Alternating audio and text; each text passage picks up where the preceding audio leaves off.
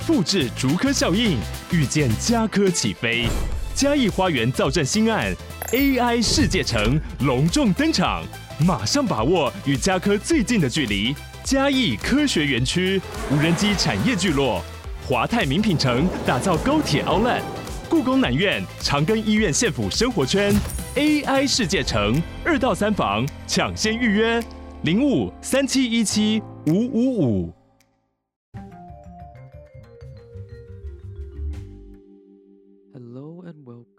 Back to the world in five minutes。好，大家好，欢迎回到世界忙什么？我是主持人 Morris。那我们今天要来聊到的这则新闻呢，其实是关于一个呃，也是科技产品，也是哦、呃，跟我们日常生活所所、息息相关的一个这个新闻啦。那这个其实是在蛮多美国的媒体上面都有报道的。他讲的是一个在这个纽约七十岁的一个独居亚裔的呃老。爷爷他食物中毒，然后他靠着这个 AI 的智能智慧音响，呃，救他了一命。那这个新闻呢，是在各大媒体都有报道，但我们今天使用的资源是来自这个世界新闻网。那这个其实新闻是发生在美国的纽约法拉盛 （Flushing）。嗯，Flushing's 呢，就是一个算是有点像是在美呃纽约的呃这个。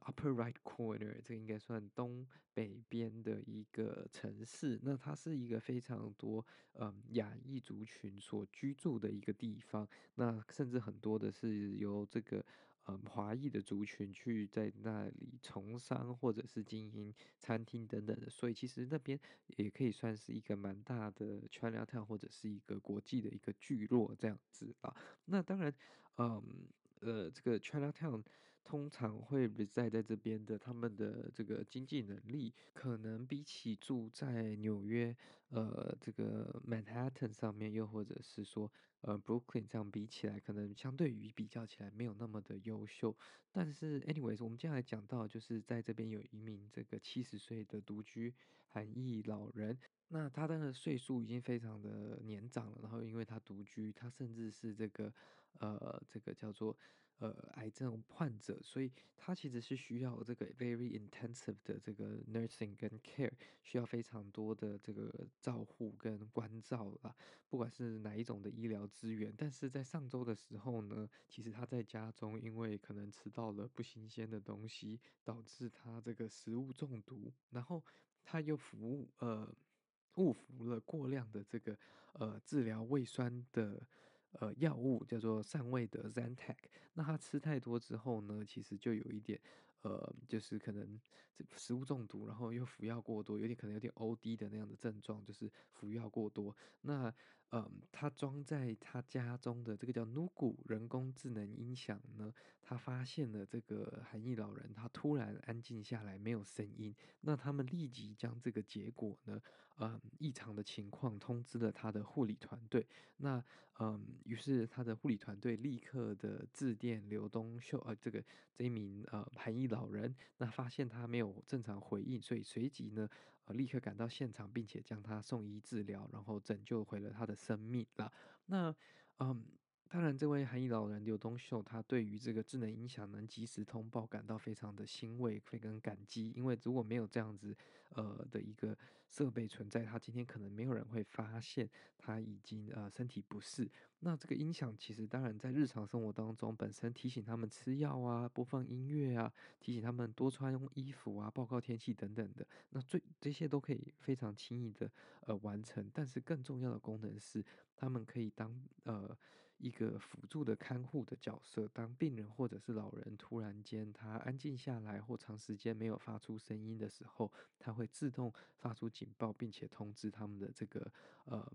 护理团队啦，那其实，嗯，这个 project 呢是这个该州的一个众议会的一个这个众议员金对喜所发起的一个项目，他就是要呃利用，他们是利用带五十万元的资金，呃，所去提供给很多独居岛人的协助。那其中帮他们发放这个智能音箱，就是其中一个嗯他们尝试的方法。那他们表示说，用这样子的设备可以去填补说，呃，不管是医疗院所过远啊，又或者是说家庭护理人员不足，或者是你没有那个钱去请一个长时间的看护的这个空格了，那把它填补起来之后呢，它也是一种呃类似全天候二十四小时的一个护理跟呃治疗项目。那当然，目前他们其实呃只有给大约两百名的这个独居老人发放这个智能音箱，但是他们目前也在呼吁更多的这个民众去联署，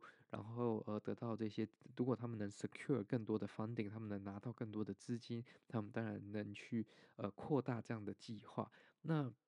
其实这个呃众议员呢，他就说这个人工智能音箱呢，其实就是一个非常好的 example of 他们如何使用嗯、这个 AI，然后如何使用 technology 去让它 integrate 到这个。呃，人们的生活之中，让它产生更好的一个效果，而不是去 abuse 它，然后利用这个来获得自己的利益，而是去利用这样子的一个平台跟服务，而去创造对这个社会最大的利益，嗯，就是 maximize the social benefits 这样子的一个情况。那其实其实就是一个不错的一个 example of how 嗯 AI could be beneficial and how AI could foster social impact。那其实呃，人工智慧又或者是说呃，machine learning 机器学习呢，一直有很多人有很多的 concern，就是说它会不会对我们社会造成什么样过大的伤害跟危险？但其实这是有的可能性的，也是非常合理的怀疑啦。但是其实我们如果看起来的话呢，嗯，如果我们可以将大部分的 project 跟大部分的资源投注在像这样子是嗯有很明显有。正面帮助，然后是有实质的这个效益的 project 跟应用方面，那当然它可以制造出的一个生态链跟制造出的一个环境，就是更会去鼓励这样子的一个呃一循善的循环了。所以呃，我觉得这是大家可以呃想想的，就是说生活中有什么样的呃不方便，又或者是说有什么样缺乏的部分，我们可以思考看看，这有可能也是一个商机，又或者是说嗯、一个你可以。拿来去发挥自己才能的地方，如何用这个新的科技、新的嗯 AI 等等的去填补这样子的空缺，我觉得都是一个非常好的发挥空间了。Anyways，嗯，谢谢大家今天的这个聆听，那我们就下一集再见喽。那如果喜欢这个节目的话呢，将它分享给你的亲朋好友，那我们就下次再见喽，拜拜。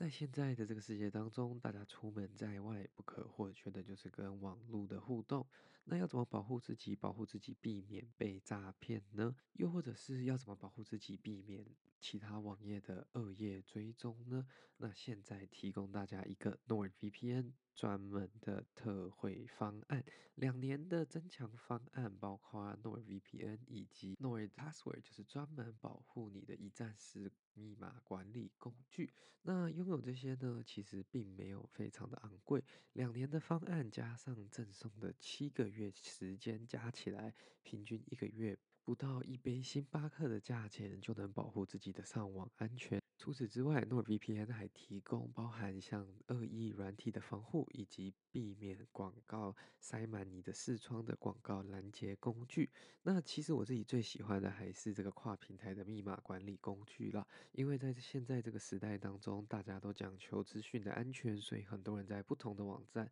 都会使用不同的密码。那这时候呢，要怎么记得这些所有的密码，其实就非常困难啦。拥有这样子一个加密过的呃跨平台密码管管理工具，就可以提供给你最安全的一个选择啦。还在等什么？现在就点击说明栏当中的专属链接，到 NordVPN 注册加入这个 VPN 的大家庭喽。也欢迎大家使用我的优惠码 busyword busy world。